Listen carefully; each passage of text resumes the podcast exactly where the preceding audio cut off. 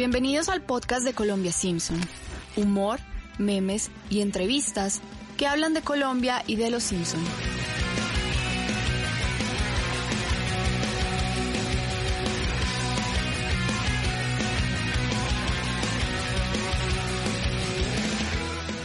Hola a todos los oyentes del podcast de Colombia Simpson. Estamos muy felices que estén nuevamente conectados con nosotros y gracias a toda la gente que ha escuchado todos nuestros episodios de noviembre hasta la fecha.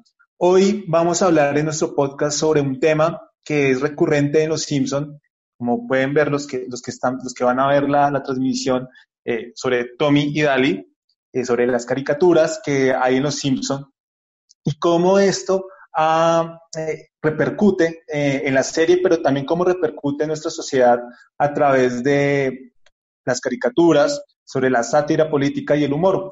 Por eso nuestro invitado de hoy es Cristian Sánchez, más, como, más conocido como un caricaturista, quien, ha, quien su trabajo no solo lo vemos en redes sociales, sino también lo hemos visto en, en diferentes medios de comunicación, en la prensa escrita como El Espectador o ahorita en Pulímetro. Así que saludo a Cristian, de, que está en Valencia. Espero que esté muy bien, Cristian. ¿Qué hubo, hermano? ¿Cómo vamos? Bien, bien, muchas gracias por aceptar la invitación. Y para arrancar, quiero que, que nos cuente un poco cómo fue ese inicio, cómo, cómo se dio cuenta que lo suyo era la caricatura y por qué, y cuándo, desde hace cuánto lleva haciendo caricaturas eh, en los medios de comunicación. Bueno, no, eh, yo creo que mi historia es muy, muy similar a la, de, a la de muchos. Yo empiezo dibujando desde niño, me, me encantaba el tema del dibujo y el cómic, la caricatura, y en un momento, eh, yo me imagino que por la misma realidad del país y porque a lo mejor fue los, los, los 2000 fueron una, un momento bastante político colombiano, lo sigue siendo, pero creo que en ese momento... Eh, estábamos con demasiados temas, a lo mejor como, como adolescente, un tema que me llamó muchísimo la atención y empecé a dibujar sobre lo, lo, que pasaba en el país y lo que pasaba en mi colegio y lo que pasaba en Cali. Y, así fue que arranqué, arranqué queriendo opinar y eh, dibujando en cuadernos. Y finalmente, más o menos desde 2011, eh, publico en El Espectador, eh, un cómic de humor gráfico, más o menos desde el 2015 ya eh, empecé a publicar caricatura política y ahorita desde hace dos años estoy publicando eh, en Pulimetro. más o menos esa es mi, mi, mi trayectoria. ¿Qué carrera tiene Cristian? Yo soy artista visual. Ok, claro, se complementa con, con la caricatura en, en, cierto grado. Sí, sí, pues Ahorita estoy haciendo un, un máster en, en, periodismo, digamos que para ahí sí complementar el tema entre arte y caricatura. Listo, Cristian. Entonces, pues, bueno, invito a Wallace, quien, eh, quien es nuestro productor, a que ya entremos en materia y escuchemos este primer audio del capítulo Tom, Dali y March. ¿Qué clase de ser humano consideraría esto gracioso? Este es el entretenimiento que creen apropiado para los espectadores más jóvenes e impresionables. Sí, pero ¿qué quieres hacer? Te diré lo que voy a hacer. Voy a escribir una carta. Queridos proveedores de violencia absurda. Sé que esto podrá parecerles tonto. Pero creo que los dibujos animados que presentan a nuestros hijos están influyendo su conducta negativamente. No le entiendo. Por favor, traten de quitar la violencia psicopática. El programa es bueno, excepto por eso. Atentamente, Marge Simpson. Tome dictado, señorita. Querida espectadora, gracias por su interés en el programa de Tommy Daly. Adjunto una fotografía autografiada del gato y el ratón más famosos del país para su colección. Respecto a sus comentarios específicos sobre el programa, nuestras investigaciones muestran que una sola persona no importa, aunque sea una gran maniática. Así que concluyo diciendo... Y que me vaya al diablo. Ya verá lo que puede hacer una maniática. Bueno, toda esta discusión arranca porque, eh, porque Maggie, después de ver una caricatura de Tommy Daly, golpea a, a Homero con un martillo Y, y entonces Marsh decide, se da cuenta que, que esto pasa porque la niña, la bebé, es influenciada por la caricatura. Entonces, acá le quiero preguntar a Cristian, primero, bueno, ¿qué podemos inferir de este audio? Pero también la caricatura y la animación, hay que hacer la diferencia entre las dos, pero, pero los dos igual son dibujos, eh, ¿tienen ese, ese poder de influenciar a alguien? Eh, mira, yo, yo no me siento con la capacidad de poderte responder eso porque digamos que no es mi tema. Esto, esto sería un tema más como para un psicólogo, ¿sí? Eh, o sea, me, me, me, sentiría muy responsable de poder decir si realmente eh, a partir de lo que se ve o de estos estímulos visuales, el, el, el, niño, en este caso, como estamos hablando de, de Maggie, aprendió o no, ¿sí? Mm, me, siento completamente in, incapaz. Eh, pero, digamos que eh, de este fragmento sí se puede deducir varias cosas. Una, eh, tiene que ver con cómo se entiende el humor y qué es humor para cada persona, ¿sí? Hay una, la hay una parte muy buena en que eh, Mars pregunta qué clase de, de no, no, no, me acuerdo la palabra, pero a qué clase de persona se le, podría, sí. le podría generar risa esto, y inmediatamente Homero se muere de la risa, ¿sí? Y ahí es donde podemos entender que el humor está, tiene, está completamente conectado o hay un, eh, un ritual entre el que lo dice y el que lo recibe. O sea, para que funcione, ¿sí? No solamente depende de quién está diciendo el humor, en este caso lo que está pasando entre el gato y el ratón, sino quién lo está recibiendo y quién está dispuesto a recibirlo, ¿sí? Y bajo qué condiciones está dispuesto a recibirlo, ¿sí? Y es ahí donde también el humor depende y tiene mucho que ver con si, si Tommy Daly sería un programa para niños o no, ¿sí? Y es a quién va dirigido el humor, ¿sí? En qué contexto. Y pues en este caso, ¿sí? si, si estuviéramos viendo este programa, y esto sí ya es mi opinión, si estuviéramos viendo este programa a las 10 de la noche, ¿sí? En un horario, y por eso es que se crean también los espacios para diferentes tipos de, de, humor, a las 10 de la noche, que evidentemente es un programa destinado para adultos, ¿sí? Eh, no, se vería, no se vería visto de la misma forma que si lo estamos viendo, que si se le está mostrando a niños. Hay, hay, digamos, para, para eso existen eh, hay diferentes edades para diferentes tipos de estímulos humorísticos y pues en este caso, eh, pues yo sentiría que hasta donde vamos, y yo sé que vamos a seguir analizando el, el capítulo, pero hasta donde vamos, hay, hay toda, hay, hay, una razón para la que haya indignación y es que es un humor eh, que está llegando al público que no es. Ok. Tal vez, y, para tener en cuenta, el capítulo fue emitido en 1990. Era una época en la que todos estos eh, factores que está mencionando Cristian no se tenían en cuenta al momento de, de, publicar una caricatura o publicar un contenido eh, que no era apto para, todos los, para todas las personas. Entonces, digamos que, eh, y ahí yo creo que se genera ese debate, porque el capítulo está inspirado en un debate eh, sobre un programa que transmitía Fox y, y, bueno, está inspirado en ese, en ese debate que se generó en esa época por la indignación de diferentes personas. Entonces yo creo que también es importante como darse cuenta de, de, del contexto y de cómo ha evolucionado todo este tipo de, de, discusiones y también de en el momento en que se publica este tipo de contenidos. Entonces me parece muy importante eso que menciona Cristian. Ahora, frente a esto hay una pregunta buenísima y es quién tiene la responsabilidad, ¿sí? Es decir, que también eso genera un debate y es la responsabilidad la tienen los, pa los, padres, es decir, sí. los padres de dejar o no ver determinado tipo de programas a sus hijos, o la responsabilidad la tiene la programadora en cuanto al horario en el que pone la, el, el, el, capítulo. El, ese, tema, capítulo. Ese tema me gusta, ese, esa pregunta la, la, tenemos pensada para más adelante. Vale, vale, pues yo vale, creo que podemos a, eh, abordar ese tema al, al, al, final porque sí está, sí lo tenemos contemplado. Pero eh, invito a Wallace a que pongamos el otro audio porque acá vamos a empezar a, a, a evolucionar, a, a desarrollar más la discusión. No puedo creer esto. Nunca veré su programa ni compraré sus productos. Y lo golpearé si lo veo en la calle.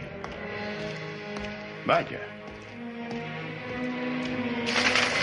Asqueroso mercader.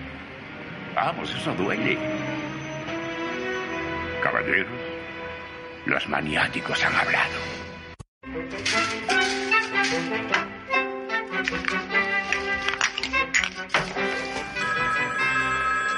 Diga.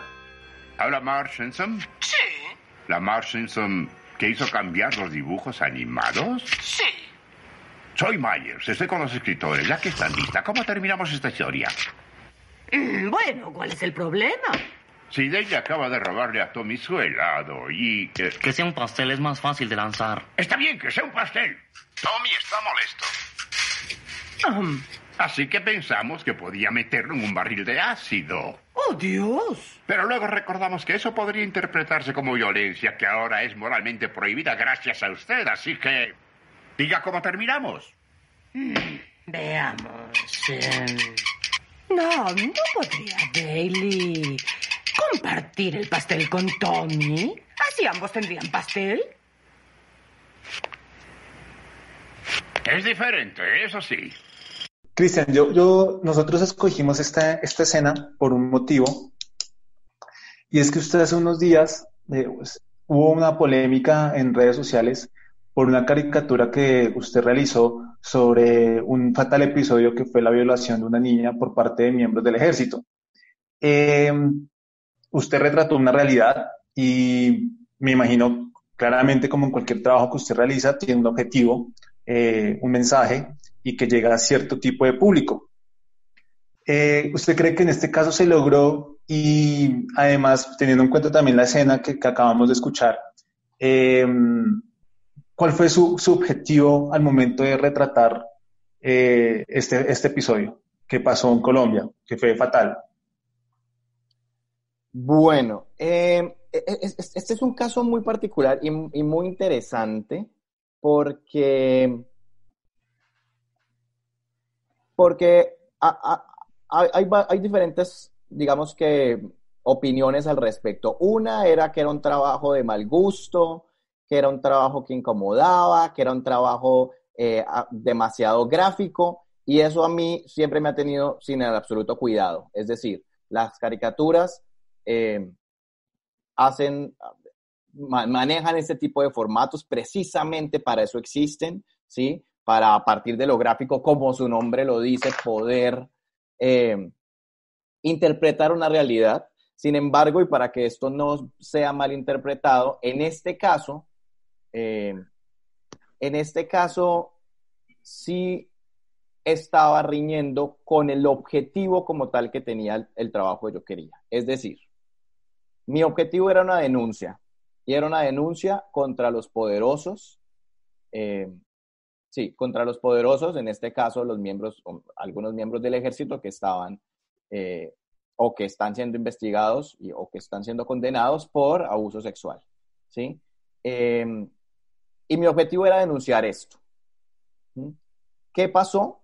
Que un grupo de, de víctimas de, este, de, de, esta problemática, de este flagelo, de este delito, eh, le generó muchísima incomodidad, ¿sí? Y le generó, digamos, sentimientos terribles el ver la caricatura, ¿sí? El ver la caricatura. Y como, como mi objetivo, es decir, uno no, puede, uno no podría pedirle hoy en día a todos, los, a todos los cineastas del mundo que no vuelvan a poner una violación en sus películas, porque entonces esto va a generar una sensación en quienes han, han, han, sido víctimas de un delito como este, ¿sí? Sin embargo, mi trabajo, que es de caricatura eh, editorial, está destinado para todo tipo de público, y ese tipo de público también incluye a esas víctimas. En mi, en mi caso, sí estoy generando eh, una afectación eh, negativa a las personas de las, con las cuales mi trabajo quiere denunciar, pues hay un error en mi trabajo, ¿sí? O sea, se está cometiendo un error en mi trabajo porque ese no es mi objetivo, ¿sí? Porque ese no es mi objetivo en este caso específicamente, ¿sí? No tendría sentido. Y por eso, eh, pues yo hice la respectiva reflexión y dije, en estos casos tan delicados, ¿sí? En los que además yo no tengo la más remota idea, es decir, porque yo afortunadamente no he sido víctima de nada de esto, eh, pues me queda muy complicado empezar, o sea, hablar desde el, privilegio y decir, no, pues yo, yo lo voy a hacer así porque es lo que yo considero sin tener en cuenta de que sí hay algunas personas que se están, pues que se están sintiendo mal. Eh, hacia esto fue que yo ayer o, o antier el, publico una caricatura exactamente sobre el mismo tema, exactamente con la misma denuncia, con un tipo de lenguaje igual de duro, igual de incómodo, pero sin recurrir a esta, a esta forma gráfica que ya sé que no está funcionando en cuanto a denuncia de estos temas de, trata. Claro, y, creo que yo vi esa caricatura, la que Cristian menciona, que fue hace dos días, si no estoy mal, es con un casco militar. Sí. Es entonces, se, ahí se nota la diferencia entre las dos caricaturas. Y pero lo preguntaba también en el sentido de público porque mucho, cuando, cuando usted sacó la, la, caricatura hace dos semanas, la que generó tanta polémica, mucha gente que, que es que leí todo tipo de comentarios, tanto comentarios de gente que también en algún momento fue víctima, que no le molestó, que decía que a veces hay que mostrar la realidad tal como es, otra gente víctima que también eh, dijo lo contrario, eh, es más, creo que muchas personas le sugirieron eh, despublicarla, pero ese, ese, tema ahorita lo, lo, vamos a hablar.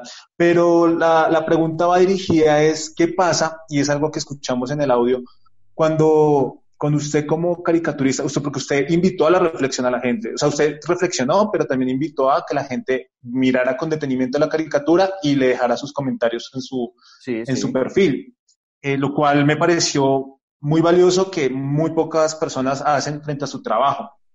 Eh, ¿Qué pasa si les dejamos a los consumidores o a los espectadores, como los queramos llamar, eh, eh, esa posibilidad de, de, la creación de un tipo de contenido?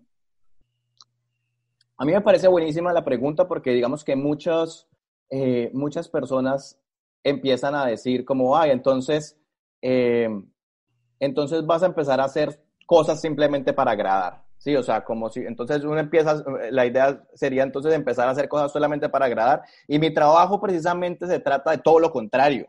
Sea, mi trabajo es para incomodar y es para no agradar a un montón de personas y a los que les guste este tipo de político no les va a agradar y me van a decir que así no se debería hacer. Y todos los días tengo comentarios de cómo debería ser mis caricaturas, ¿sí? Pero vuelvo y digo, este es un caso completamente puntual. Este es un caso completamente puntual. Si ustedes han visto y si usted ha visto, yo jamás abro un debate sobre alguna de mis caricaturas porque sé que va a haber posiciones entre unas y otras cosas. Pero aquí me parecía muy importante hacerlo, ¿sí? Porque se trataba de que estaba en contra de mi objetivo, ¿sí? Está completamente en contra de mi objetivo. Entonces, a mí sí me interesa que en este momento, si yo estoy haciendo una denuncia contra unos, unos victimarios, la gente con la cual yo estoy intentando que se sienta identificada con mi trabajo, si no lo está haciendo, ¿sí? Pues quiero saber cómo lograr que sí, porque es que el objetivo de la caricatura es también poner ese clamor de lo que las personas quieren expresar en un gráfico, en un dibujo y sintetizarlo.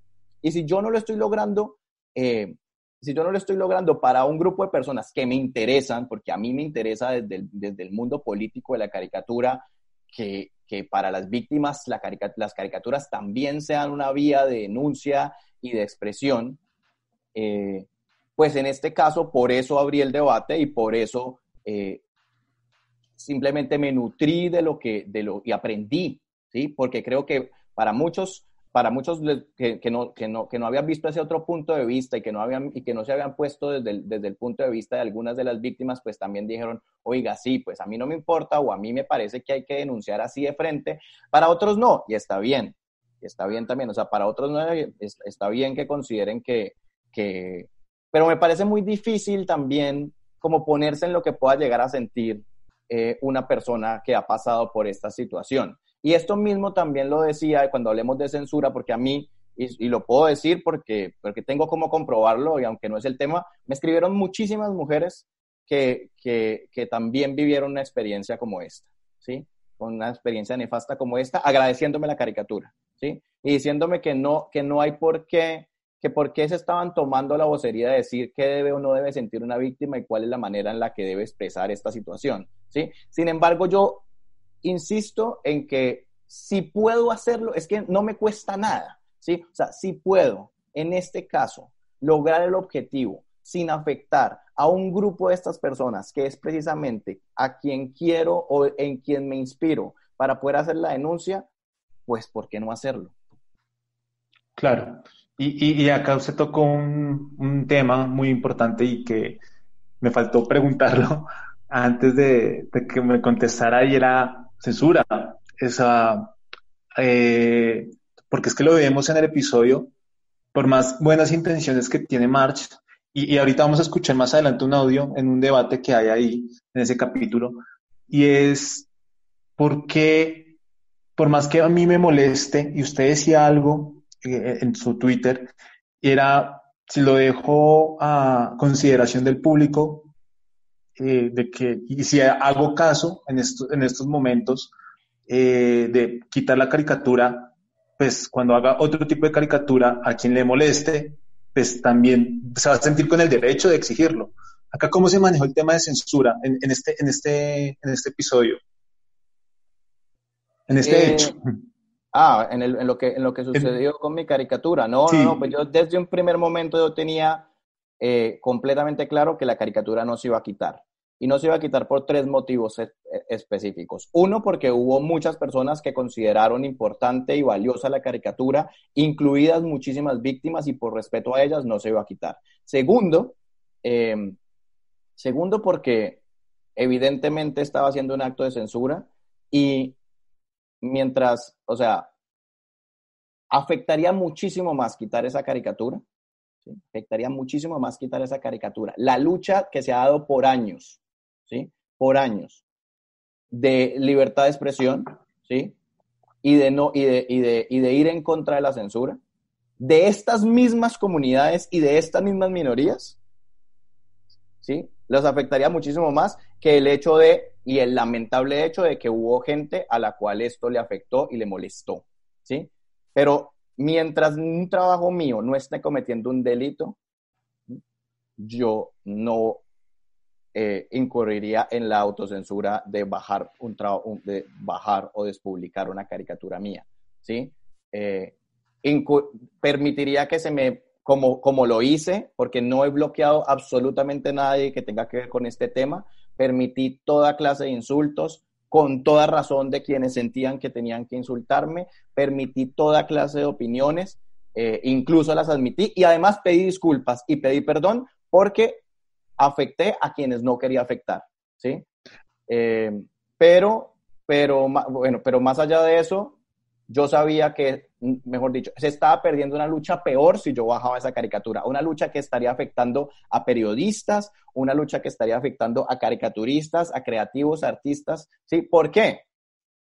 Porque así como esto afectó de una manera desagradable y una manera eh, lamentable a un grupo de personas, cuando mi caricatura o una caricatura de alguien afecte de una manera desagradable a otro grupo de personas que sí no, no comulgan con lo que yo opino, en este caso sí comulgaba y al final yo dije, está bien, me equivoqué, ¿sí?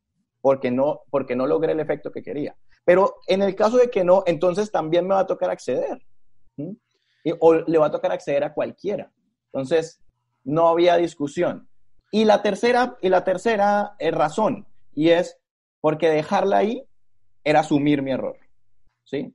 No era, es que aquí nada pasó. No, la caricatura se queda ahí y la caricatura está mostrando que se pudo haber hecho de una mejor manera, eh, de una manera en la que no se afecte, en la que no se afecte eh, negativamente a algunas de las, de las personas que han sido víctimas pero la caricatura se queda ahí porque lo asumo. Yo, yo sí quería preguntarte sobre eso, sobre ese segundo punto también, y era que si en algún punto te ha pasado con otras caricaturas y también no crees que hay un momento en el que ya no se va a poder hacer una pieza gráfica, no se puede dar, digamos, como una, un punto de vista, porque finalmente una caricatura, una película o una serie o algo trata de mostrar un punto de vista, porque la sociedad cada vez está asumiendo como que siempre se le está atacando? O sea, no solo en este caso, sino digamos en, en otros ámbitos.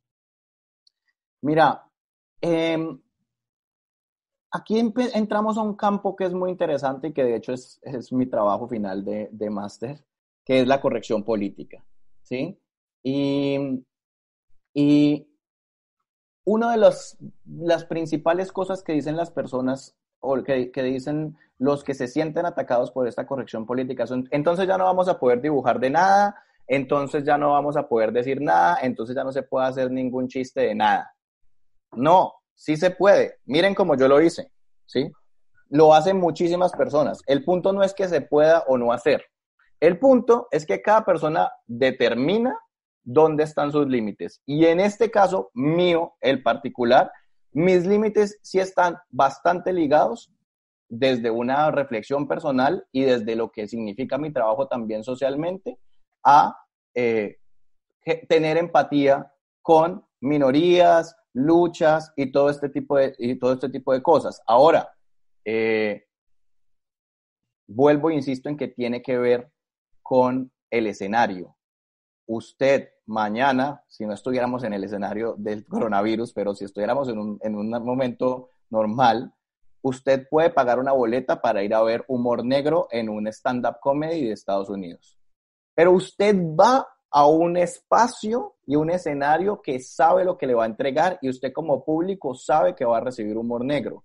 Entonces, ¿se puede hacer hoy en día humor negro? Pero por supuesto que se puede hacer humor, negro. Incluso se puede hacer humor negro íntimamente, pero por supuesto que se puede hacer humor negro íntimamente, porque también es muy importante esa catarsis que se hace en la intimidad, ¿sí? Ahora, si usted va a hacer humor negro públicamente a un público general, pues va a tener que esperar primero que haya una condena social, ¿sí? Y va, y va a haber una condena social porque hoy en día el mundo piensa y opina muy diferente a lo que pensaba hace 10 años, ¿sí? Y usted puede, usted puede creer que es o no es, o sea, usted puede creer que es o no correcto que sea así, pero sí o sí en la agenda mediática los temas de ecología, de feminismo, de, eh, población LGTBI, son temas que cada vez cobran más y más y más importancia. ¿sí? Entonces, usted puede decidir eh, expresarse e ir en contra de eso, puede ir, pero tenga en cuenta que va a recibir toda la condena social y a lo mejor esa condena social o lo hace reflexionar o lo, o lo acaba profesionalmente y usted verá, usted puede hacerlo, o sea, nadie tiene por qué tener miedo de acabarse o no profesionalmente, eh, y nadie tiene que hacer su trabajo para agradar o no, o de pronto usted está equivocado de público y su humor negro es buenísimo, pero lo tiene que hacer en un programa a las 11 de la noche, en un canal de televisión que se sabe que es comedia de humor negro. Y el problema es ese, que no estás llegando al público que usted debería llegar y que llega a un público que le encanta reírse de sí mismo y que le encanta reírse del dolor, lo cual está permitido y lo cual a veces es buenísimo reírnos de nosotros mismos y reírnos del dolor y así no afecta a otras personas que están comprometidas efectivamente con el tema de que usted se quiere burlar. Antes de, entrar al, próximo audio, quiero hacer algunas acotaciones. Bueno, la primera acotación es, bueno, si Cristian tiene algo que decir del, audio que escuchamos anteriormente, en el, ahorita, en la, ahorita siguiendo el podcast, está invitado a que lo haga porque hay una parte que me gusta mucho, que es cuando Roger Myers lee los comentarios de la gente, le dice, si leo en la calle lo golpeo, lo cual me parece o sea, un poco paradójico, irónico, es, es gracioso, porque en esa época así respondía la gente cuando no le gustaba algo de alguien que era famoso. De mal hace que se lo encontrara en la calle porque lo golpeaba, lo insultaba. Hoy en día, pues todos podemos simplemente mencionarlo, insultarlo, porque así están las circunstancias. Eh, entonces, esa es como una de las primeras acotaciones que hago. Y la otra acotación que me parece muy importante y es que a nosotros como cuenta también nos, nos, nos interesa todo este tema que está mencionando Cristian, porque nosotros también tenemos nuestros límites, nosotros también tenemos que, nosotros lo que hacemos son memes y, y pues sabemos que también es, humor, es sátira, es crítica política, pero también tenemos identificado qué podemos hacer y qué no podemos hacer. Y me parece muy importante lo de eh, la segmentación de público. Entonces, eso es algo que de pronto no se ha hablado mucho, y, me parece súper interesante. Entonces, nada, eran como esas dos acotaciones. Sí, pero ojo que no es qué pueden hacer, sino qué quieren hacer, porque usted al final, usted al final su, digamos, desde la libertad de expresión, pueden hacer lo que sea mientras no cometan un delito, ¿sí? Ahora, ¿qué quieren hacer? Ya depende de ustedes, o sea, ya, depende, ya, ya es una cosa de que depende de ustedes. Referente a lo de la carta que le llega al productor, el productor, ¿no? Sí, eh, el director, director. Miren, yo, yo, yo, yo, a mí me tiene sin cuidado si esto lo, lo, lo, consideran moralmente aceptable o no, pero yo estoy, yo estoy muy de acuerdo con el insulto. A mí, a mí me parece que es una forma de expresión y además yo, eh, esto ya desde lo personal, mi trabajo es burlarme de los políticos y es meterme con los afectos políticos de la gente, ¿sí? Y un poco eh, insultarlos, ¿sí? Entonces, a mí me parece, yo sé que si nos vamos por el lado tierno, la gente debería dialogar más y todo, pero yo siento que también una forma de expresión es el insulto, estoy completamente de acuerdo con el derecho al insulto, eh, mientras no pase a más, mientras no pase a más, porque ahí ya volvemos otra vez. Yo, yo usted, o sea, eh, esto que le llega al productor, si yo lo veo en la calle, le voy a dar en la cara, ¿sí? Eh, mientras eso no se vuelva real y mientras eso no se tome exactamente como una amenaza, pues a mí me parece que está bastante bienvenido, mientras además provenga de, de, de, ver, de ver este, este, programa, este programa violento. Es decir, me parece que es coherente. ¿sí? O sea, si yo estoy indignado por un programa violento, no me parece, no me parece incoherente que me pueda expresar de la misma manera. ¿sí? Claro. Y, y bueno, es, vamos a escuchar el siguiente audio que creo que va, va encaminado hacia lo que estábamos hablando. Entonces, eh, escuchémoslo, por favor. Entonces, ¿qué hicieron hoy? Fui a pescar con los muchachos. Casi atrapamos un pez gato de este tamaño. ¿Oh? Jenny y yo observamos pájaros y vimos a un petirrojo. ¡Ah, qué bonito! Vamos, Liz, hay que terminar nuestra maqueta. Está bien. ¿Podemos levantarnos? Claro. Oh, vaya, qué buenos niños. Eh, esta es una época dorada, March, y los padres de Springfield te lo deben a ti. Mm, yo no esperaba que las cosas cambiaran tanto. Yo sabía que cambiarías al mundo para bien. Listo. Este, este audio, a ver, ¿por qué lo puse? Y es algo muy interesante cada vez que eh, retomamos y vemos un capítulo de Los Simpson y ya desde el punto, o sea, cuando lo vemos ya analíticamente para poder producir este podcast, nos, nos damos cuenta de detalles que tal vez anteriormente habíamos pasado por alto. Y acá hay algo muy importante y es que en Los Simpson, los Simpson se, o sea, se pusieron el papel de Tommy y Ali también.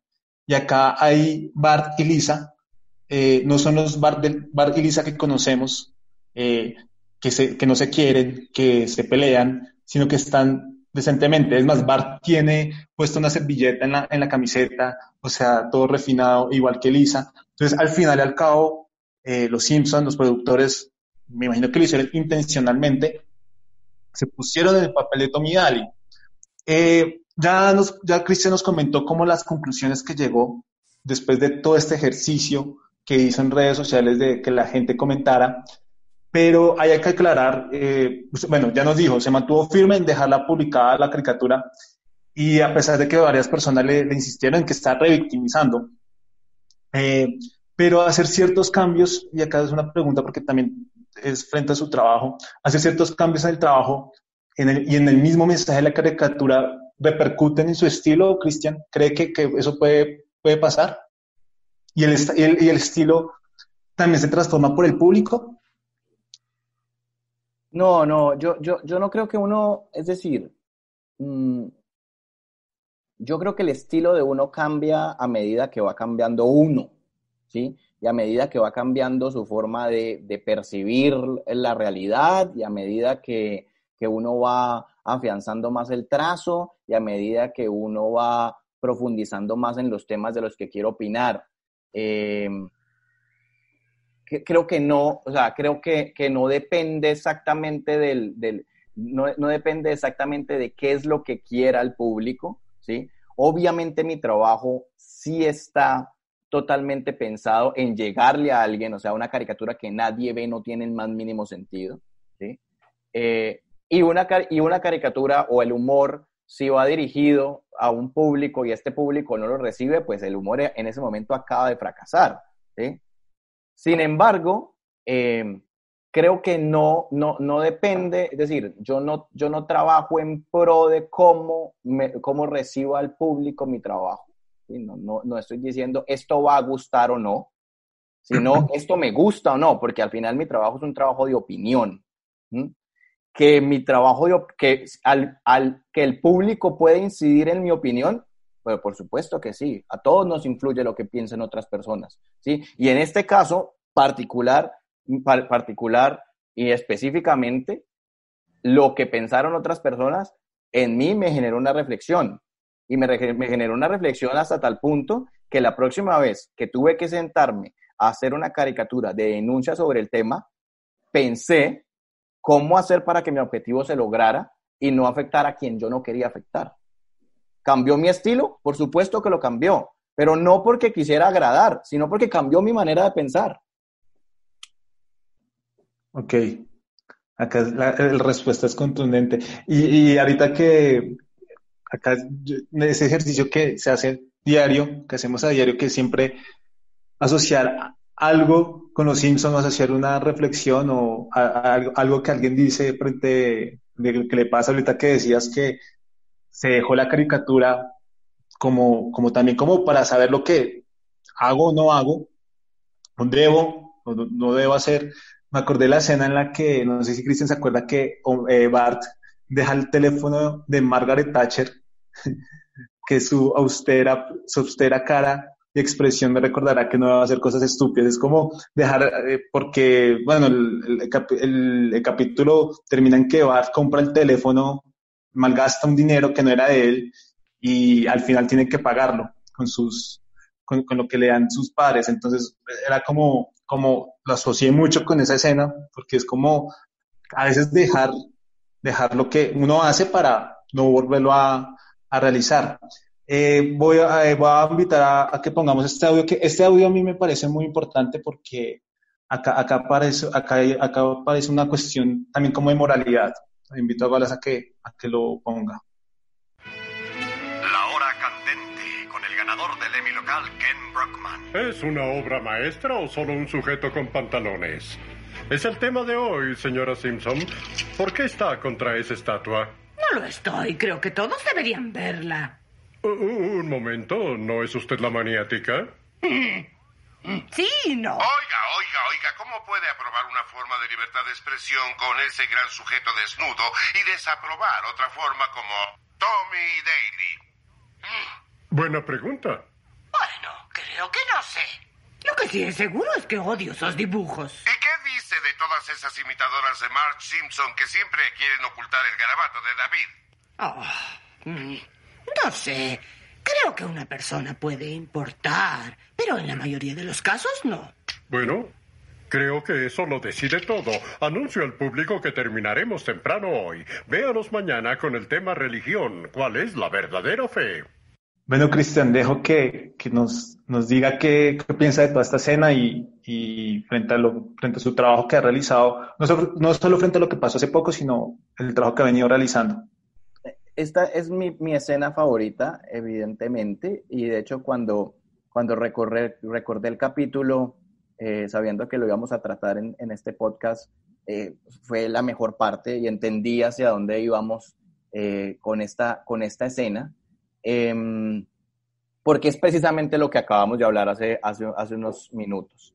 Y es, si censuras algo que le molesta a un grupo de personas, después otro grupo de personas te van a pedir que censures algo, así estés o no de acuerdo con esa situación. Y esto es el ejemplo perfecto. A March le parece completamente eh, eh, cero ofensivo el hecho de, que esté desnudo el David, ¿sí? Eh, pero esto fue lo mismo que ella realizó o que ella estaba invitando a hacer, que hizo con, con, con, Tommy Daly, ¿sí? Exactamente fue lo que, lo que ella hizo. Ella generó censura en Tommy Daly, evidentemente lo hizo. Y esto hizo que, o alentó a que otras personas dijeran, ah, bueno, entonces todo lo que no nos guste y todo lo que nos, nos parezca eh, nos incomode o todo lo que sí, eh, entonces tiene, merece ser censurado. Y, y, aquí es como se devuelve todo, ¿sí? Aquí es como se vuelve todo y termina volviéndose un arma de doble filo, incluso para la misma ponente de la censura, ¿sí? Para la misma March, que en este caso se veía afectado por eso. Mm, me parece que esta parte, esta escena lo resume perfecto y es casi que la explicación perfecta de por qué yo no bajo la caricatura. Claro, y me encanta la pregunta que le hace el, médico, el médico a, el, psiquiatra a, March. me da risas porque después Brockman le dice, buena pregunta cuando él es el periodista. es, es gracioso. Y, y, haciendo el libreto, nos pusimos a pensar en esa pregunta, que es cómo alguien puede llegar a probar una forma de expresión y desaprobar otra forma de expresión. no, no, no. precisamente Marx dice que no sabe porque en ese momento se da cuenta que, que cometió un error. Sea, que cometió un error. Y yo vuelvo e insisto, eh, Marx tenía absolutamente todo el derecho de criticar, mandar las cartas que fueran necesarias e incluso, y esto ya es una opinión personal, cambiar cierto tipo de cosas para que Tommy Daly llegara a un público diferente. Porque, vuelvo y digo, y es un tema en el que no me voy a meter, porque no tengo las bases para decirlo, pero para mí, para mí, que una niña de tres años vea un, una, eh, una, una serie como estas, a mí me parece que no es correcto. A mí, ¿sí? No puedo asegurar que sí influye, que no influye, que está bien, que está mal. A mí me parece que no es correcto. Y si yo fuera Marsh, yo hubiera insistido, es para que eh, este, estos, estos capítulos no fueran para niños, ¿sí? Y por eso hoy en día existen, ¿sí? Un montón de cosas en las cuales yo estoy de acuerdo, ¿sí? En donde se ponen esto es para mayores de 18 años, esto es para mayores de 15, esto es para mayores de 12, y me parece que está bien, me parece que está bien. Ahora, ¿quién, hace esas, quién, quién determina eso? También es otro cuento que no me va a meter, pero sí considero que cierto tipo de contenidos son para públicos diferentes. March lo que hizo y lo que generó fue que se suspendiera una situación, cambiarla a su parecer, y ahí fue que después se le vino la ola en la que entonces cada cual quiso cambiarlo a su parecer. Total, ahí, ahí lo, que, lo que sucedió de pronto fue que el, el debate que, que, quiso o que impulsó March estuvo mal enfocado. De pronto pudo haber pasado eso, que no era necesario cambiar el, estilo de la caricatura o su, su forma, sino eh, mirar en qué horario podían pasar Tommy Daly. No sé, eso es como la reflexión que se puede llegar a la que yo en estos momentos hago.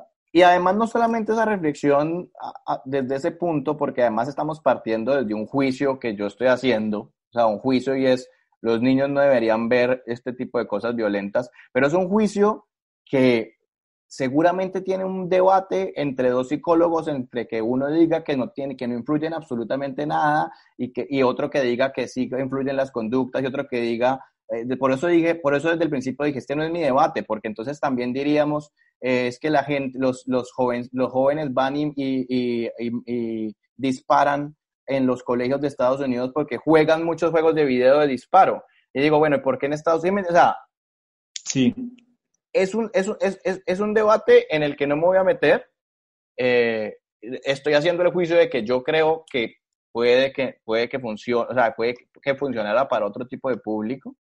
Eh, pero, pero el, em, la programadora bien podría decir que le parece completamente inofensivo, ¿sí?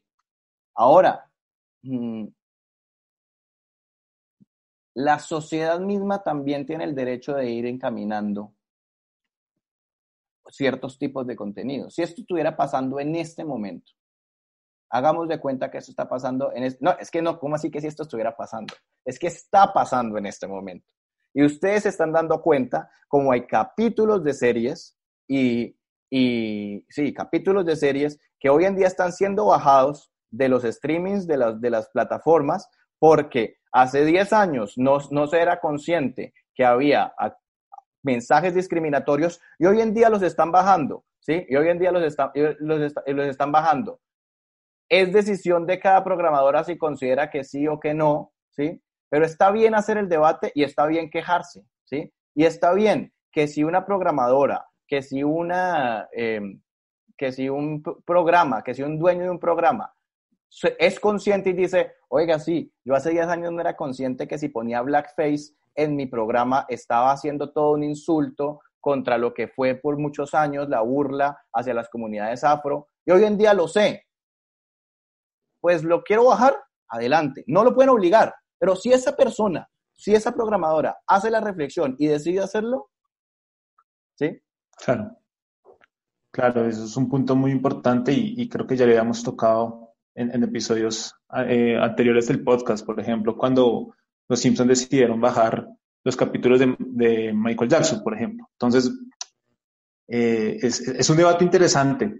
Y, y ya para, digamos, como para contextualizar el capítulo del que estamos hablando, eh, como lo había dicho anteriormente, este capítulo fue emitido en 1990, el 20 de diciembre, hace parte de la segunda temporada de Los Simpsons. Eh, algo interesante y es, como lo había mencionado anteriormente, se hizo este capítulo por, por, un debate que, estaba sucediendo contra la Fox en ese momento. Y algo que hicieron, que decidieron los productores de Los Simpsons fue no tomar partido frente a este tema, sino mostrar los dos puntos de vista. Y acá se ve claramente en el, en el, en el capítulo, la, parte y la contraparte. Eh, frente a las referencias culturales, además de la escultura de David, de Miguel Ángel, también se hace, la referencia a la película Psicosis de Alfred Hitchcock. Y también en la, esta escena me encanta, a mí me gusta mucho porque siempre la he asociado frente a la actualidad de nosotros ante las redes sociales y a ese mundo inmerso de las redes sociales y es la escena en la que los niños están jugando en, en, los parques, como que deciden desconectarse de la televisión y salen a jugar, entonces acá suena, se usó el primero, el, el primer movimiento de la Sinfonía Pastoral de Beethoven. Eh,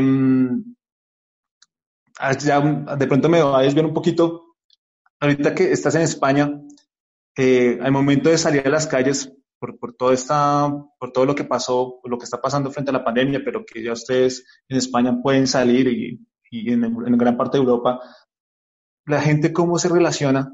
O sea, antes de la pandemia todos vivíamos conectados al celular en un restaurante y ahorita, después de que estuvimos, bueno, que estuvieron ciertos meses encerrados y que hace falta el, el eh, verse con alguien, el contacto físico, ¿cómo has percibido este regreso a la gente a la, a la vida normal, si se puede decir? Pues yo, yo, lo puedo decir desde mi experiencia completamente personal y es que yo considero que el, que el español sobre todo es de mucho de compartir y sobre todo de compartir en, en, lo que tiene que ver con, con la comida, ¿sí? Y con, y con la bebida y por eso, y por eso las terrazas y por eso, el, sí, por eso las terrazas que me parece un, un gran elemento en donde la gente va y comparte desde mi punto de vista, eh, antes era muchísimo menos lo que uno veía a la gente compartiendo pegada al celular.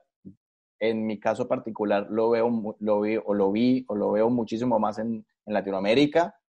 Desde lo que yo he visto acá, yo eh, sentía que la, siento que la gente, o al menos también tiene que ser de pronto mi edad, o sea, a lo mejor estoy súper alejado de lo que puede llegar a ser ahorita un pelado de 20 que a lo mejor sus cinco amigos están pegados. Yo siento que al menos la gente de mi edad eh, compartía más y un poco más alejada de las, de las redes. Y eh, no siento que haya, haya, haya, tampoco habido un cambio en el que ahorita, así como el cambio que vemos en el capítulo, y entonces que la gente ahora valore sí. mucho más y se aleje de la tecnología. O sea, por un lado siento que sigue siendo igual la forma de compartir, pero por otro lado sigo, no, no, tampoco me parece que sea que es que se haya aumentado. Para mí, realmente, en la forma de compartir y en la forma de relacionarse con la tecnología, las cosas siguen muy similares. Listo, retomando ya el tema de, de las caricaturas, pero alejándonos un poco de toda esta polémica que se generó por la que, por la, por la que anteriormente hemos estado hablando, eh, vamos a escuchar eh, esta, esta escena de otro capítulo de Los Simpsons. Cocinando con Krusty. Mmm, delicioso. Krusty, sé que es tu cumpleaños, así que te hice la receta de tu madre. Oye, no hago nada judío en el aire. Pero es mi regalo. Dije que no en el aire. La caricatura. Qué mal que Krusty se avergüence de sus raíces. En este capítulo pasan dos cosas, eh, reiteradamente pasan dos cosas, y es que Krusty cuando se siente incómodo durante el programa por, por, por, por situaciones personales, decide mandar la caricatura. Y aunque aquí pues, pues estamos hablando de dibujos animados, o sea, y en ambos casos la animación y la caricatura, o sea, son, pues, son dibujos como lo he dicho anteriormente, eh, cree que en algunas ocasiones la caricatura se usa para como alivianar los acontecimientos y hacer que la gente a veces olvide la gravedad de ciertas situaciones que lo embargan? Es, es, es una pregunta buenísima porque además es un debate buenísimo. Eh, porque esas son las dos corrientes, hermano. Es decir, hay quienes dicen que a partir de la caricatura, el humor, eh, se llega con un mensaje eh, contundente y se puede llegar a otro cierto tipo de públicos y, y, se dicen cierto tipo de verdades que de otra forma no se pueden decir. Y sí, todo esto, toda esta forma de, se, se sintetiza toda una idea larga y académica en algo mucho más digerible. Eh, y ahí es donde se le ve la, la, importancia de la caricatura. Obviamente está en la corriente eh, en la cual yo estoy, porque si no, pues sentiría que mi trabajo no tiene sentido. Sin embargo, está la otra, que es bastante interesante y es que, eh, pues el humor lo que sirve es para restarle importancia y restarle importancia es simplemente hacer, volver un poco paisaje todas las situaciones, nunca tomarse absolutamente nada en serio y, eh, sí, volver, volver un eufemismo cualquier cosa que de verdad importe. Mm, y, a, esto se, se, va también a todas las críticas que se hace a la, a la, a la, la, al infoentretenimiento y estos programas radiales de por las tardes en Colombia en los que se mezclan noticias con humor, ¿sí? Que para algunas personas dicen que es una manera eh, muy buena de informarse y al mismo tiempo eh, eh, recibirlo de una, de, una, de una, forma más agradable y desde el humor y desde la inteligencia, cosa con la que yo, estoy de, con la que yo estoy de acuerdo. Pero entiendo también los que dicen pues, este tipo de info entretenimiento, eh, pues para lo único que sirve es para hacer sentirle a la gente que no es lo suficientemente importante la temática ni el tema y que todos los días eh, y, y, que todos los días va a ser lo mismo, ¿sí? Y se van a acostumbrar. No sabría darle una respuesta, le puedo hablar de las dos, de las dos formas de entenderlo, de, lo que lo, de los que lo apoyan, de los que lo critican. Es un debate en el mundo del humor gráfico y en el mundo del humor que sigue abierto. Yo acá quiero, eh, me he prometido que en los podcasts intentaré no opinar, porque acá el, mi, mi papel es de preguntar, entrevistar, pero, pero pues porque digamos este tema sí, sí, sí, nos afecta por lo que ya Cristian sabe y la gente que está escuchando el podcast sabe lo que nosotros, cómo nacimos y, y el por qué existimos y es porque hacemos humor a través de memes y hemos recibido ese tipo de comentarios de es que todo lo vuelven meme. Uh -huh. Entonces digamos que sí he sentido esa segunda corriente que, que menciona Cristian, pero y acá pues, eh, aprovecho y, quiero dar como un mensaje y es que nosotros nunca buscamos eh, ridiculizar la situación para que no se tome en serio, sino que creemos que la, la, la, de un, ridiculización de un personaje o de un, del mismo hecho como tal eh, busque poder reflexionar y, y pensar otras, pensar las cosas de otra manera es lo que siempre tratamos de buscar y así va dirigido a lo que nosotros hacemos, con las diferencias y las similitudes que hay entre un meme y una caricatura.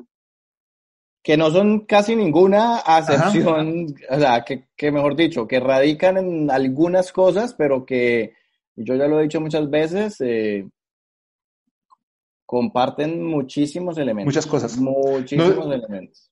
Lo, lo, digo yo y, y de pronto Cristian va a estar de acuerdo con lo que va a decir o de pronto no, o, me corrige, porque pues aprovechando que está ahí y porque me lo han preguntado muchas veces, yo digo que una de las grandes diferencias entre la caricatura y el meme es que el que hace el, caricaturista tiene una, un margen de creatividad mayor frente a su creación. El meme, nosotros en este caso, tenemos que regirnos bajo las escenas de los Simpsons y buscar adecuar la situación con, con una escena. Es, es como la, la creatividad cuando digo creatividad es, digamos, hacer el dibujo, eh, personificar a, a, un personaje, es eso, yo creo que es una de las diferencias, pero los, los memes, nosotros nos agarramos de la exageración, por así decirlo, de, no sé, de pronto nos... No, no, juegan, juegan, exactamente con los mismos recursos humorísticos. Los mismos recursos. Exactamente los mismos recursos humorísticos. Mira, yo lo que yo creo, eh, y, y, y, y, cada vez que, cada vez que llega, se llega a este tema intento repetir la frase porque es la frase con la que me, me voy a morir, me van a, o sea, la única frase que creo que es mía, que a lo mejor alguien va a encontrar que no es mía y que la dijo alguien antes, pero siempre digo esto y lo voy a repetir y es que para mí la, los, los memes son el Uber de la caricatura. ¿Mm? Eh, y es caricatura democrática, es decir, la caricatura que puede hacer cualquiera. ¿Mm? Y en eso radica también la diferencia. Es decir, la caricatura es, una, es un humor de autor, donde el personaje y la firma del personaje está directamente relacionada con, eh, con eh, sí, está directamente relacionada con, con, el trabajo, con la obra, ¿sí? Al mismo tiempo, eh, el meme es eh, es, desde, el mundo artístico es una actividad de apropiación, como usted lo decía, ¿sí? Se apropia y desde ahí se crea lo que yo creo que es la diferencia de la caricatura y lo que debe diferenciar la caricatura del meme es que hay una creación desde, desde, desde la nada, por decirlo así, o sí, desde los mismos estímulos del caricaturista y hay una creación de esto, ¿sí? Se crea una imagen nueva. La caricatura crea nuevas imágenes. El meme se los apropia y hace caricatura. Estamos de acuerdo que hace caricatura, pero el meme lo apropia. Sí, el meme lo apropia. Y hay otro en los cuales yo no estoy tan de acuerdo, pero eh, es interesante dentro del debate, y es que eh, el meme es un poco más inmediato, ¿sí? El meme es un poco más inmediato y sí, lo cual yo digo que pues no tiene que ser tan así. La caricatura también puede ser igual de inmediata. Eh, ahora, hay, hay, otra cosa súper interesante que tiene el meme, y es que el meme muta, ¿sí?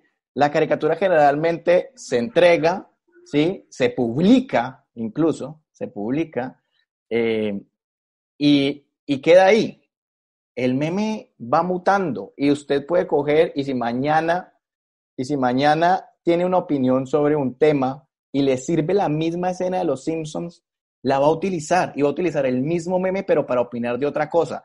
Y a mí eso me parece fantástico, me parece que es una forma de aumentar la creatividad, me parece que es una forma de humor nueva, ¿sí? Nueva, realmente nueva y, y meme forever. No, no hago memes, pero respeto muchísimo a la gente que hace memes.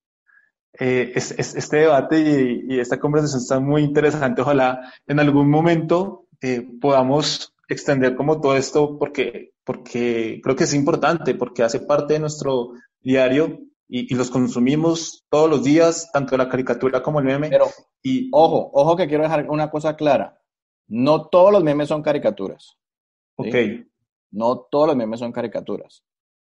Y no todos los memes se pueden poner al nivel de una caricatura. Mm. Pero hay muchos memes que son caricaturas y hay muchos memes que pueden ponerse al nivel de una caricatura.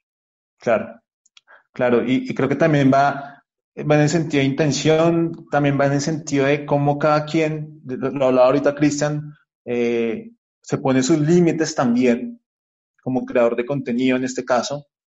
Eh, son, hay, hay, muchas similitudes y, y, también hay muchas reflexiones frente a, frente a ese ejercicio entonces, me parece que, es interesante. Pero bueno, continuemos con, con, esta, con este análisis de las caricaturas de los Simpson y, invito a, a Wallace a que escuchemos el próximo audio. Marsh me volvió a pasar. Oh.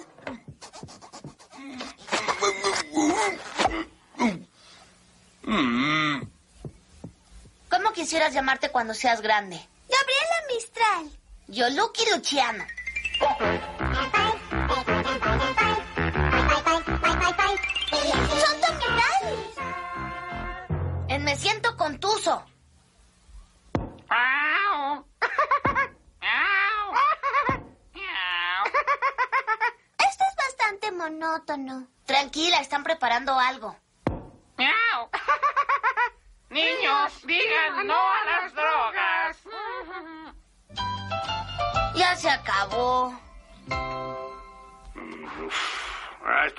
Animados ya son una... Mis amiguitos, ¿no fue fantástico? Eso es tan insípido como los dibujos animados de principios de los 30. Debería darles vergüenza a los escritores. ¿Las caricaturas tienen escritores? Más o menos. Es que esta caricatura que acabamos de escuchar, esa, bueno, en la escena de Tommy Daly, es como la única, es, es muy simplona. Es más, antes de, de, que la muestren, muestran una escena de Homero tratando de hacer humor que se le queda el churrusco, el, el este en la cabeza. Es como la, lo, hacen la introducción a lo que quieren dar a entender, pero por más caricatura que sea simplona, manda un mensaje y que es el que no consuman drogas. Y, y entonces acá es cuando uno se pregunta, ¿la caricatura tiene una intención moralizadora? No, no me, me, me, parece que no. O sea, a mí me parece que, que, que, quien, que quien debe, debe o quiere o puede o si quiere o si le da o no la gana de tener una intención moralizadora es el caricaturista. O sea, no podemos entrar. ¿sí? sí o sea, en mi, en mi caso, en mi caso no, no tengo la más mínima intención de que mi trabajo sea moralizante, ni tampoco eh, educativo, ¿sí? Ni tampoco pedagógico. O sea, mi trabajo es hacer una crítica. Mi trabajo es hacer una crítica, una denuncia, una ridiculización. Ahora, si además esto termina sirviendo para, para que siendo pedagógico, fantástico, pero ese no es mi objetivo. O sea, mi objetivo, mi objetivo no es enseñar. Yo no estoy enseñando a punta de caricaturas. Yo estoy interpretando una realidad eh, y, y, y, dando mi opinión, ¿sí? interpretando la realidad y dando mi opinión y a partir de un gráfico. Mm, no, no, no considero que, no considero que el, el, oficio del caricaturista sea ese. Ahora, que, que se pueda utilizar la caricatura para hacerlo y que las campañas lo hagan y que les funcione, pues evidentemente les puede llegar a funcionar porque lo gráfico y lo cómico pues acerca muy bien a, a, a estos tipos de mensajes, ¿no? Yo, yo no solamente hablaría de moralizante, pero sí hablaría de que hay ciertos tipos de campañas, no sé, yo, yo que, que, mezclan el humor y que han funcionado muy bien. Me acuerdo de un, un comercial que va a, a, a, denotar en nuestra, nuestra edad, eh, pero me acuerdo el comercial de, de, de, de Sin Preservativos ni Pío, mm. y que yo no sé si esto, este, este podcast lo escucha gente muy joven, pero si escucha gente muy joven, pues evidentemente no lo va a recordar, pero era un comercial donde unos pollitos iban a buscar unos, unos, unos preservativos y vacilaban un montón en poderlos pedir y todo esto, y les daba pena y todo esto, y todo estaba enmarcado alrededor del humor y alrededor del juego de palabras de Nipío, pues porque eran pollitos todo esto, a pesar de que eran títeres, hubieran podido ser dibujos animados y yo diría que igual, digamos, cumplen el mismo, el mismo papel y seguramente fue un mensaje que llegó muchísimo más que lo que hubiera podido llegar un mensaje institucional. Entonces, que sirve para mandar mensajes educativos o mensajes eh, en pro del beneficio de la salud pública, pues sí. ¿Que es la función de la caricatura? No, al menos de la caricatura editorial no lo es. Y acá ya Cristian nos está respondiendo al tema que cuando empezamos el podcast lo, lo habíamos mencionado y que Cristian había mencionado era de quién es la responsabilidad de educar. Eh, si de los padres de familia, si pues, de los caricaturistas o de los que hacen dibujos animados o de las mismas productoras. Creo que allá, acá Cristian ya nos está esclareciendo como, como ese tema, eh, porque digamos en este capítulo eh, pasa algo y es cuando el abuelo recibe el premio de, de, de haber ganado eh, como la mejor caricatura. Es la primera vez que veo Tommy Daly y es un asco y ustedes me, me dan asco porque esto es muy violento. Entonces, nosotros queríamos, teníamos ese audio, pero, pero ya Kristen tocó ese tema, entonces me parece súper importante que, que, ya lo, lo, hayamos tocado y lo, lo, haya mencionado, en donde pues las responsabilidades quedan eh, por parte y parte, ¿no? O sea, es como, pero más que todo de, pues también todo esto es como una parte de educación, sobre todo de los padres. Y así que, pues, bueno, yo vamos a, a ya para terminar como este análisis de caricatura, eh, invito, eh, escuchemos el próximo audio, porfa. ¿Cómo hacerse rico escribiendo dibujos animados? Primero se necesita un ambiente. Bueno, ambiente, ambiente, ambiente, ambiente.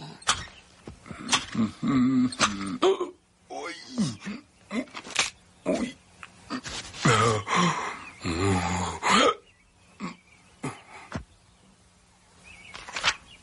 ¿Qué tal una barbería? ¡Excelente! Tommy se va a cortar el cabello y entonces Dali el barbero le cercena la cabeza con una navaja.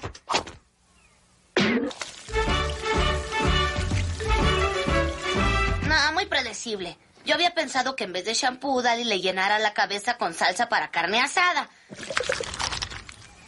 Abrir una caja de hormigas carnívoras y el resto sale por lógica.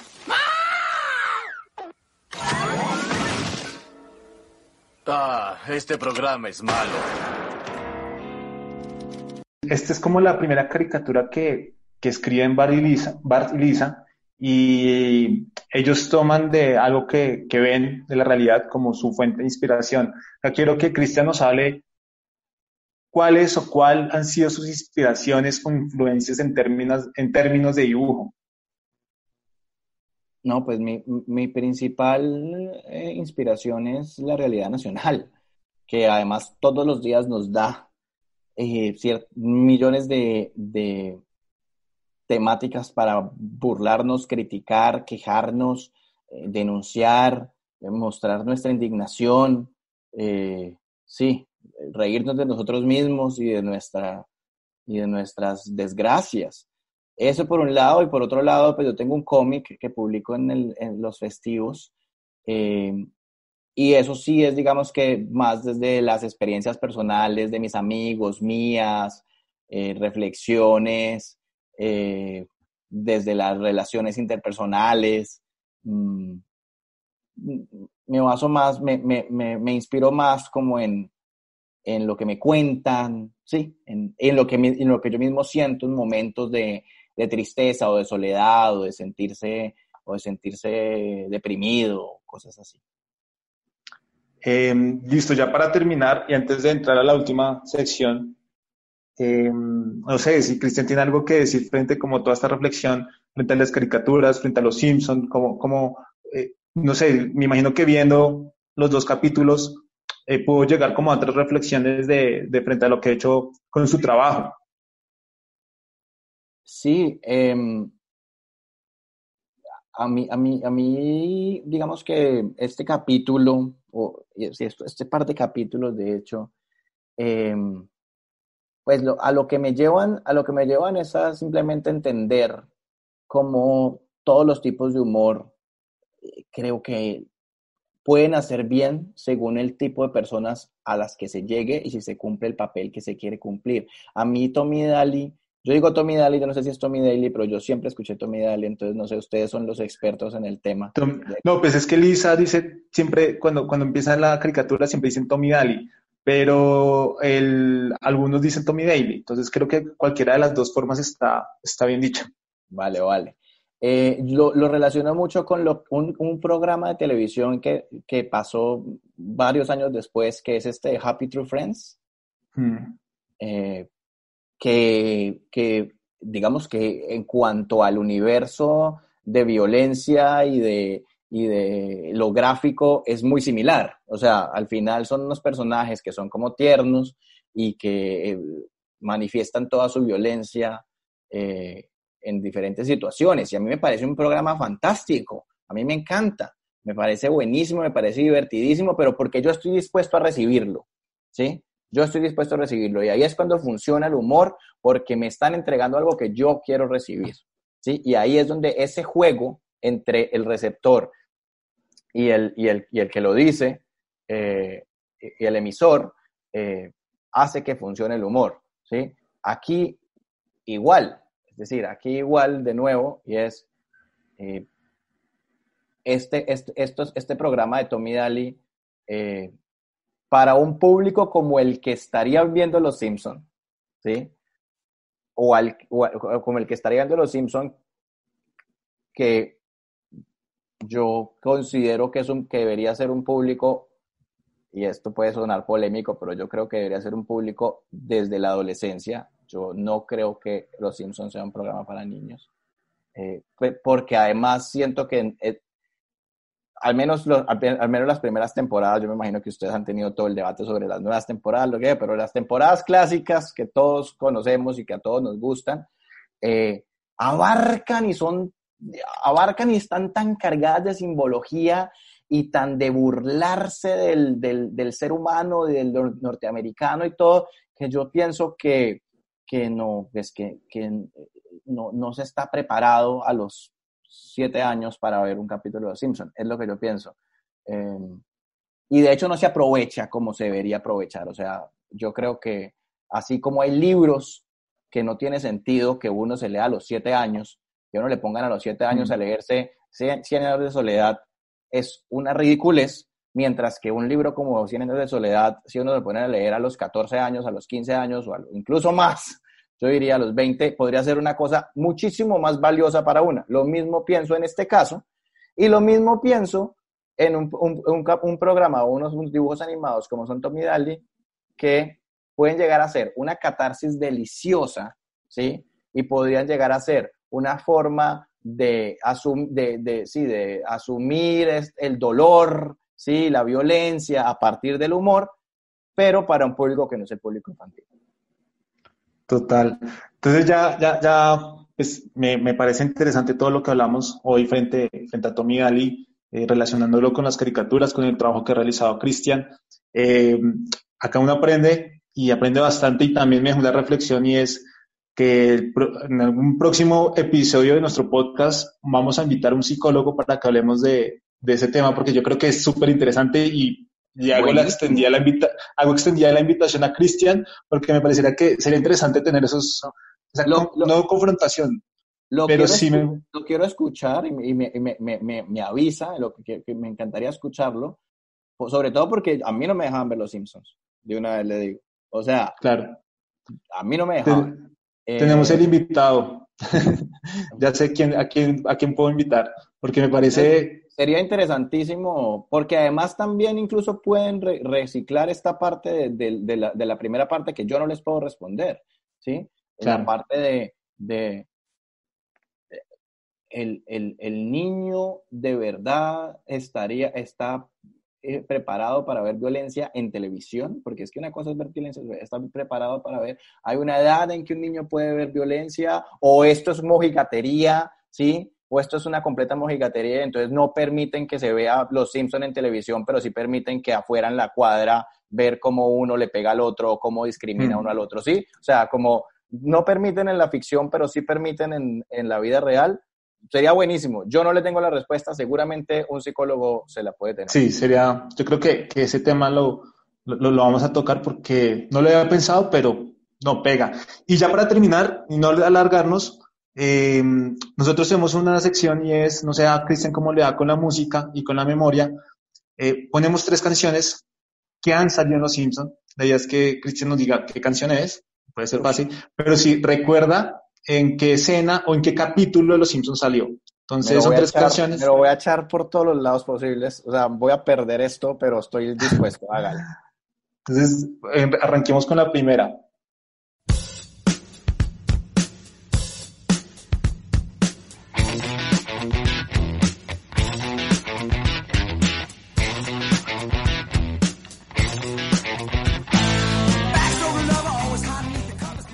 ¿Sí recuerda, Cristian? Me, siento como ese TikTok que salió hace poquito de una chica que no reconoce absolutamente ninguna canción que le pusieron. Eh, y deben estar sufriendo los amantes de la música con mi completa y absoluta ignorancia, pero es que la carpeta de artistas, grupos musicales y bandas musicales y todo esto, yo la, la tengo ocupada con caricaturas y películas y yo de música soy, o sea, a mí a duras penas me puede preguntar quién es Kurt Cobain y a duras penas le puedo decir que de verdad este, esta, esta, este experimento va a salir muy mal, entonces ni sé cuál es la canción, ni la he escuchado, evidentemente, pero ni sé cuál es la canción, ni sé qué- de qué capítulo es. Bueno, es, es Walt This Way de, de Aerosmith, sale en Llamarada Moe, en el capítulo de Llamarada Moe, en el que Moe invita a Aerosmith a la taberna, porque se hizo famoso por la bebida que le roba a Homero.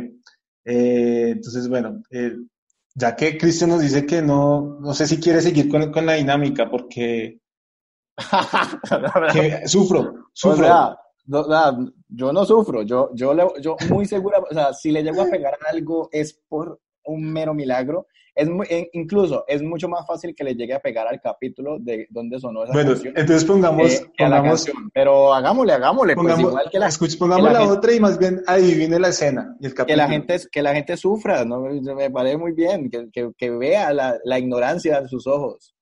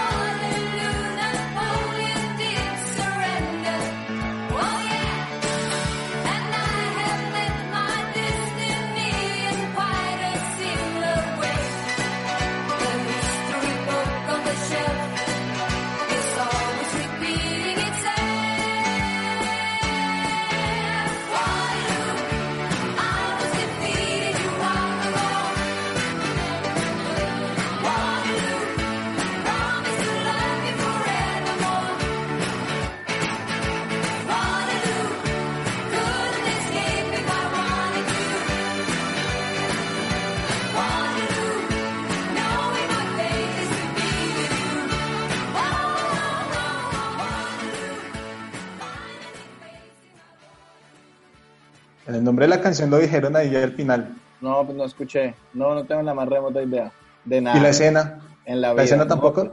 Podría, voy a aventurarme a decir cualquier cosa, voy a decir cualquier cosa. Eh, yo creo que es la escena en la que Marge se mete, le pone, le pone los cachos a Homero y baila con este mancito que tenía pelo en pecho y, y es esa escena. ¿No? Está- Nada que ver.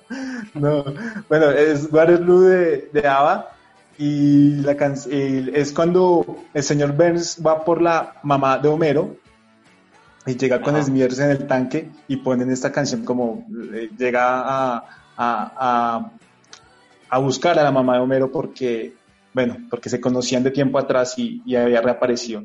Y bueno, vamos con la última. Yo A creo ver, que está, y, y eso que las canciones de hoy han estado No, fáciles. no, no, tienen que estar facilísimas. O sea, ABBA, tienen que estar absolutamente fáciles, pero es que en verdad yo le digo, usted me pone algo ahorita de Michael Jackson y yo lo voy a dudar. O sea, cualquier cosa y yo voy a dudar. O sea, hágale.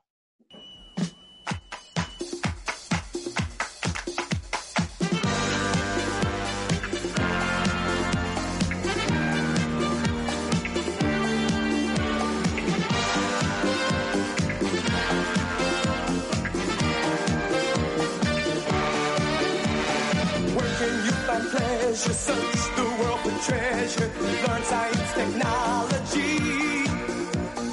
Where can you begin to make your dreams all come true on the land or on the sea?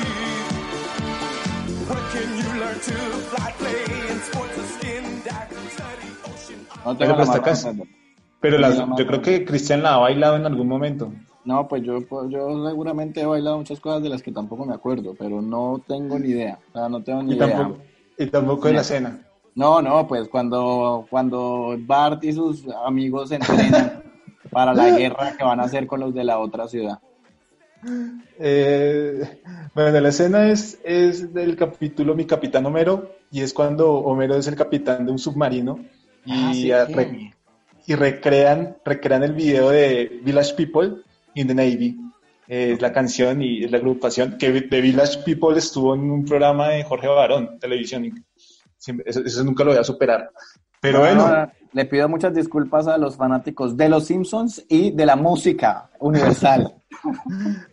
Pero bueno, no, el, el, el, el capítulo creo que logró su objetivo, era lo que estábamos buscando, lo que queríamos como reflexionar, analizar, porque cuando se dio todo este acontecimiento de la caricatura, lo primero que yo pensé fue en este capítulo de March y Tommy Daly, y creo que, que empataba muy bien, pegaba muy bien con todo lo que estaba pasando, y era necesario escucharlo, no, porque pues, más allá de los tweets, de lo que usted pueda escribir en Twitter y todo, no es lo mismo lo que la gente percibe frente a lo que alguien escribe, ya escucharlo y hacer una reflexión de pronto más extensa y con, con elementos que pueden soportar um, la opinión eh, o lo que tenga que decir la persona implicada en este caso.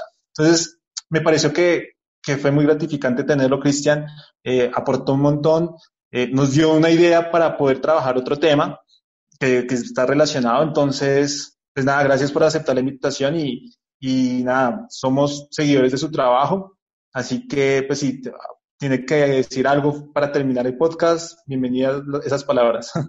No, pues muchísimas gracias por, por abrirme el espacio para, para volver a tocar el tema, que es un tema que además seguirá abierto, eh, y para también reiterar pues la reflexión a la que llegué y la manera en la que pienso pues ir cambiando mi trabajo, eh, ir cambiando mi trabajo por una convicción personal en la que de verdad yo siento que el humor debe evolucionar.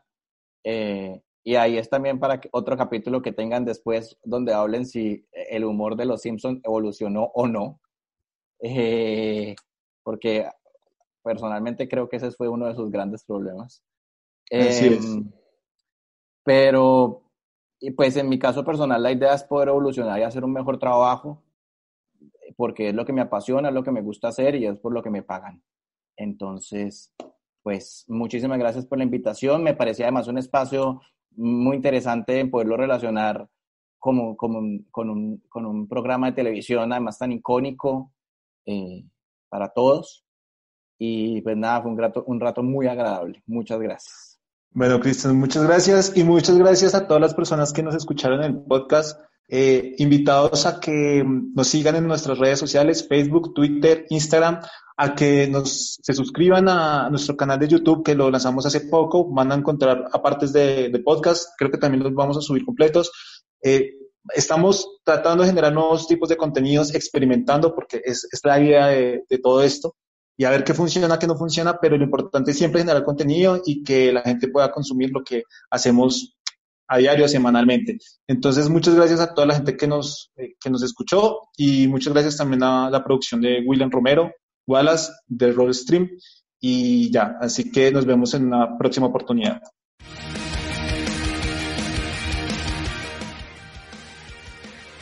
Gracias por escucharnos y espérenos en un próximo episodio. Búsquenos en Facebook, Twitter e Instagram como arroba Colombia Simpson. Este podcast es una producción de arroba Wallace8810.